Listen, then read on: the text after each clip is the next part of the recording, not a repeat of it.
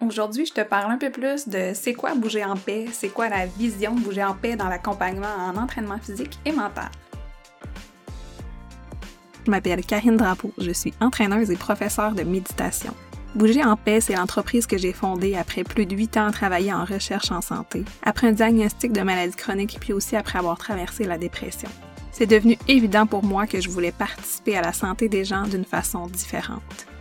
Le sport et la méditation ont été des piliers majeurs dans mon rétablissement, puis le but de bouger en paix, c'est de transmettre ce qui m'a aidé.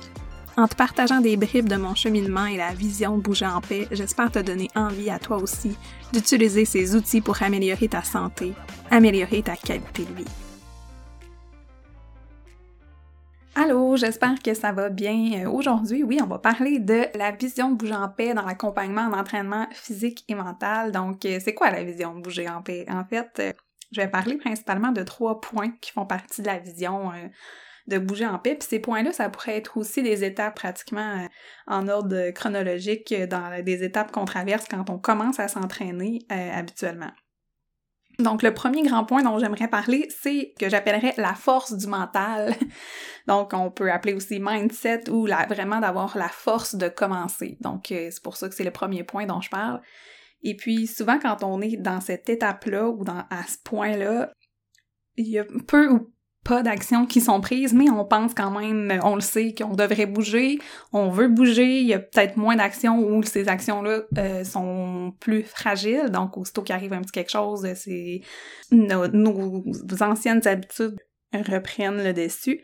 Donc, euh, donc c'est ça. Mais oui, ta vie est construite autour de ce en quoi tu crois. Donc, ton mindset, ce en quoi tu crois, les valeurs auxquelles tu as décidé d'adhérer, parce que oui, on peut décider d'adhérer à certaines valeurs, on peut changer certaines choses aussi au cours de notre vie. Donc, euh, si tu crois que c'est possible ou que c'est pas possible, ça, ça fait partie de ton mindset. Si tu crois que tu es capable ou pas capable, il y a des choses qu'on on pense qu'on n'est pas capable, mais en fait, il y a plein de gens autour de nous qui sont capables. Donc, pourquoi toi, tu serais pas capable?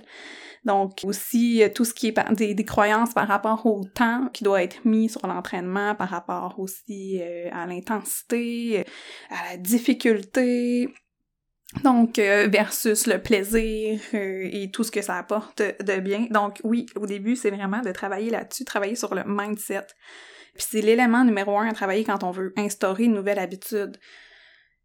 Toute habitude. Donc, euh, c'est pas différent pour l'activité physique, c'est la même chose. Puis c'est la raison pour laquelle j'utilise beaucoup la méditation dans mon approche parce que moi, j'aime beaucoup travailler avec les gens, c'est ça, qui ont plus de difficultés à vouloir démarrer, à s'entraîner, à vouloir à faire des actions, à, mettre, à se mettre en action, en fait. Oui, ils veulent faire des actions, mais la barrière, là, ils sont sur la ligne, là, entre je veux vraiment, puis je, j'ai agi ou j'agis.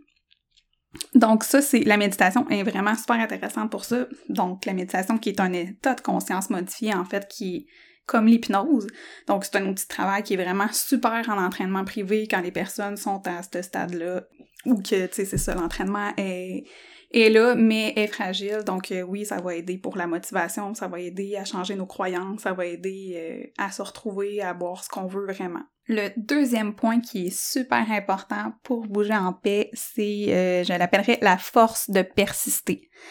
Donc, on avait la force du mental, donc on a travaillé la force du mental, mais maintenant, on est rendu à la force de persister. Donc, de persister, peu importe les circonstances de vie. C'est vraiment ça le plus difficile L'étape charnière, souvent au début, on peut avoir un bon mindset, euh, ça dure quelques temps, mais c'est ça, l'étape de persistance, c'est souvent là qu'on perd les gens, malheureusement.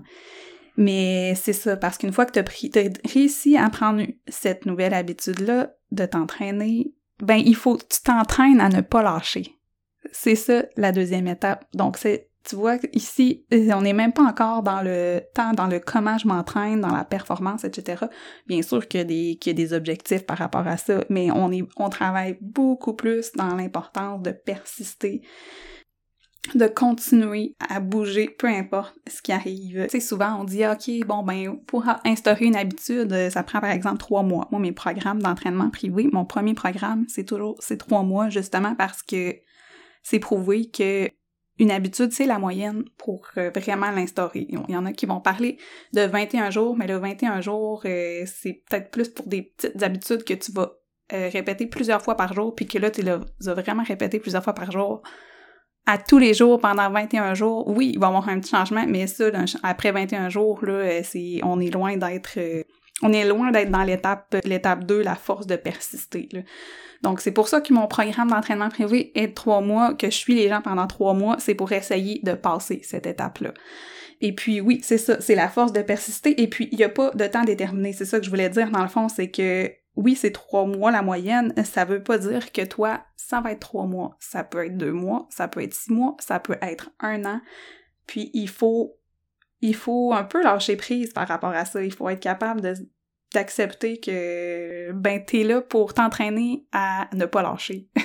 déjà, c'est ça. Fait que c'est ça ton plus grand défi, c'est ça. C'est déjà une réussite de pas lâcher, donc il faut peut-être arrêter de taper sur la tête par rapport à la performance puis à d'autres choses. Donc, il n'y a pas de temps fixe pour euh, cette étape-là, comme je le disais. Et puis, donc, c'est de continuer, peu importe les circonstances. Puis des circonstances, là, euh, la vie nous en amène en masse. Euh, ça peut être une blessure, par exemple. Par exemple, moi, je me suis déjà fait une entorse à la cheville, puis je suis une coureuse, donc ça a été quand même difficile pour moi, là, persister, trouver d'autres sortes. C'est vraiment l'entraînement que je préfère.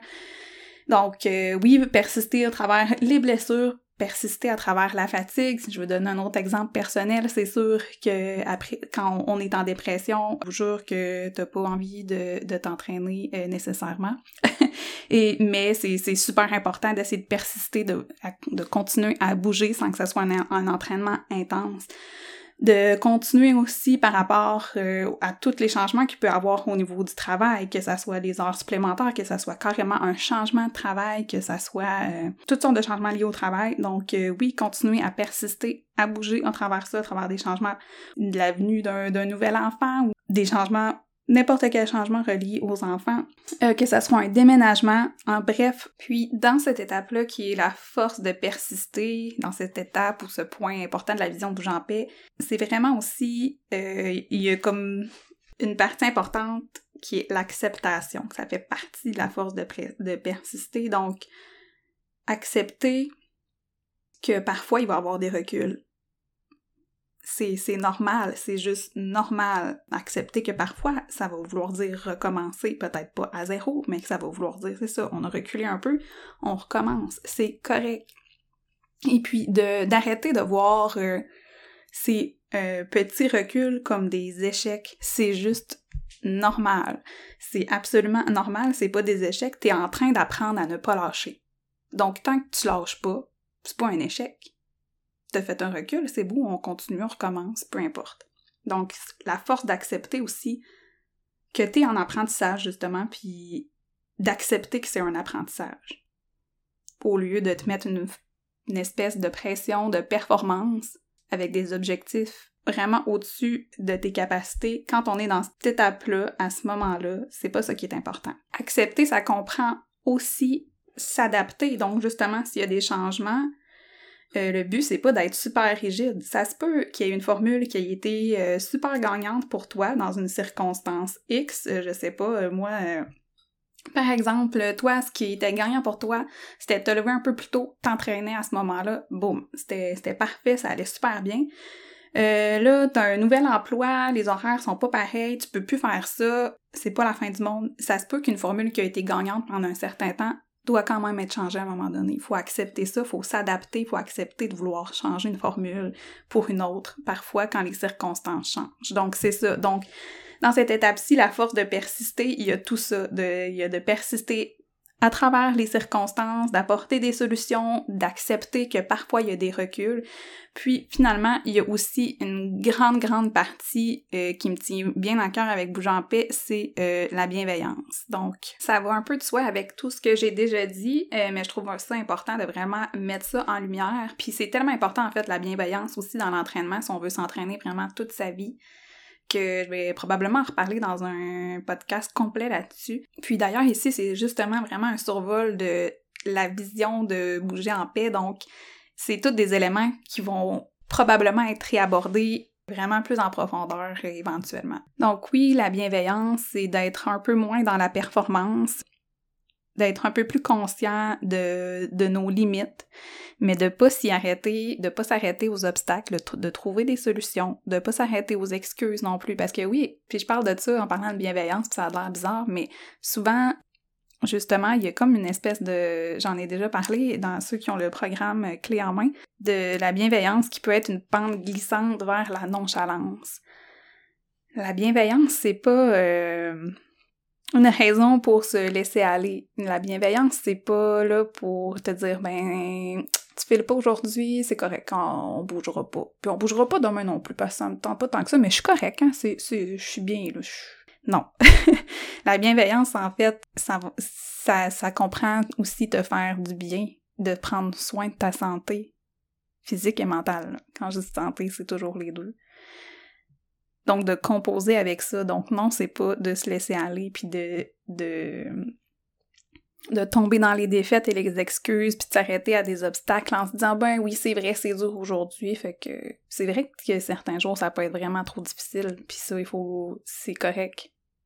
Mais si c'est 7 jours par semaine, je pense qu'on tombe vers la nonchalance et non la bienveillance. Donc, euh, c'est pour ça que je vais en reparler. Ça peut être quand même assez complexe puis je l'ai réalisé aussi en coachant des gens, cette petite limite entre les deux-là, ça peut être, ça peut ne pas être évident. Donc, euh, donc oui, mais la bienveillance, c'est bien sûr de pas se taper sur la tête, justement, inutilement, quand il arrive quelque chose, quand il arrive un imprévu, quand euh, on a moins d'énergie, peu importe.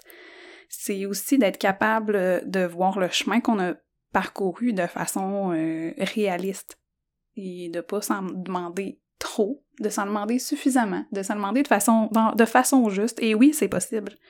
Euh, la bienveillance, c'est aussi de gérer le stress, puis encore là, c'est là qu'il y a un grand rôle pour la méditation dans les entraînements.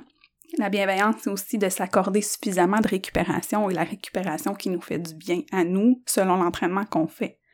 La bienveillance, ça va être aussi d'être capable de mettre son ego de côté pour des bonnes raisons. Ça peut peut-être brasser un peu de choses euh, que, que je parle de ça, mais c'est correct que moi, euh, dans le fond, je veux te faire faire des prises de conscience, te faire réfléchir. Donc, la bienveillance va être une grande composante dans cette étape-là qui est la force de persister. Puis on arrive finalement au troisième point important de la vision de bouger en paix ou troisième étape, euh, c'est l'étape de progression. Donc vraiment progresser, t'améliorer. Et là, on tente un petit peu plus dans performer mais dans le performer euh, style bouger en paix toujours. Donc là, on va travailler vraiment plus directement des objectifs en lien avec l'activité physique plus précisément.